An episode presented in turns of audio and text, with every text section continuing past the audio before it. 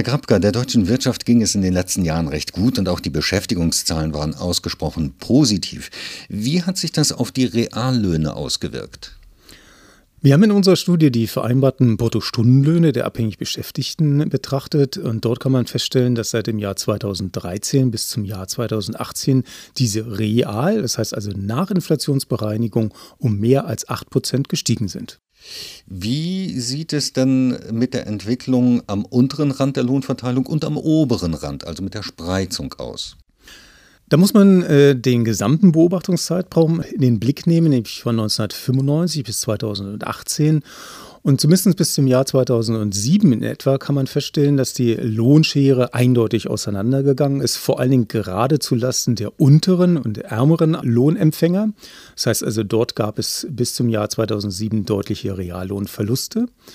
Und äh, beginnend schon mit dem Jahr 2006 langsam ist es so, dass die untersten Löhne, die also von den 10 Prozent mit den geringsten Löhnen, dass diese langsam anfangen zu steigen und spätestens vor allen Dingen mit der Einführung des Mindestlohns äh, überdurchschnittliche Lohnsteigerungen festgestellt wurden, sodass im Prinzip die untersten Lohnempfänger wieder auf dem Niveau wie zu Beginn der 1995er Jahre angelangt sind. Herr Grabka, wie sieht es denn am oberen Rand der Lohnverteilung aus? Auch die 10 Prozent der einkommensstärksten Lohnempfänger hatten reale Einkommenssteigerungen. Wenn man das mal im Vergleich zum Jahr 2013 sieht, ist hier der Zuwachs jedoch schwächer als im Durchschnitt. Er liegt nur bei 5 Prozent. Was bedeutet das für die Entwicklung der Lohnungleichheit? Hier hat uns eigentlich der Befund äh, durchaus überrascht, weil insgesamt in Deutschland das Bild einer auseinandergehenden Schere zwischen dem Arm und Reich dominiert. Bei den vereinbarten Bruttostundenlöhnen gilt dieses aber nicht mehr, sondern seit dem Jahr 2006 nimmt vor allen Dingen die Lohnungleichheit in der unteren Hälfte der Lohnverteilung deutlich und auch signifikant ab.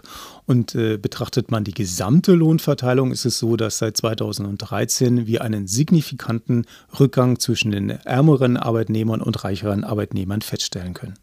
Inwieweit hat sich denn die Lage durch die Einführung des Mindestlohns, Sie hatten ihn ja schon erwähnt, verbessert?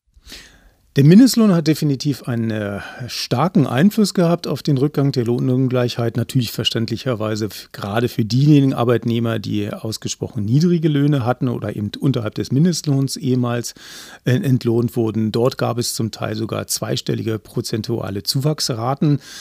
Aber es ist eben auch so, dass der Mindestlohn noch nicht äh, bei allen Arbeitnehmern vollständig ankommt, sondern es gibt immer noch äh, Arbeitnehmer, die unterhalb dessen entlohnt werden. Wie groß ist diese Gruppe der anspruchsberechtigten Beschäftigten, die immer noch unterhalb der Mindestlohnschwelle arbeiten? Hier eine valide Abschätzung zu geben, ist ausgesprochen schwierig, weil alle in Deutschland verfügbaren Datenquellen nicht explizit dazu generiert oder aufgebaut wurden, um eben die Einhaltung des Mindestlohns zu überprüfen. Daher können wir nur einen ungefähren Wertebereich angeben, um abzuschätzen, wie viele davon betroffen sind. Unsere mittlere Schätzvariante basiert eben auf den vereinbarten Bruttostundenlohn und hier kommen wir auf eine Größenordnung von etwa 2,4 Millionen Beschäftigten. Was könnte man dagegen unternehmen, dass immer noch eine hohe Zahl von Beschäftigten unterhalb des Mindestlohns beschäftigt ist? Also hier vertraue ich auf äh, die Politik, da ja nämlich äh, der Europäische Gerichtshof entsprechend äh, ein Urteil erlassen hat, dass die einzelnen europäischen Länder verpflichtet sind, eine verbindliche Arbeitszeitregelung einzuführen und das Bundesministerium für Arbeit und Soziales hier das auch bereits aufgegriffen hat und dabei ist, eine entsprechende Gesetzesvorlage entsprechend vorzubereiten und die dann dafür sorgen wird, dass entsprechend allen Beschäftigten ihre Arbeitszeit ordnungsgemäß geführt werden muss und das auch mit dazu beitragen wird, dass die Einhaltung des Mindestlohns dann auch gewährt wird.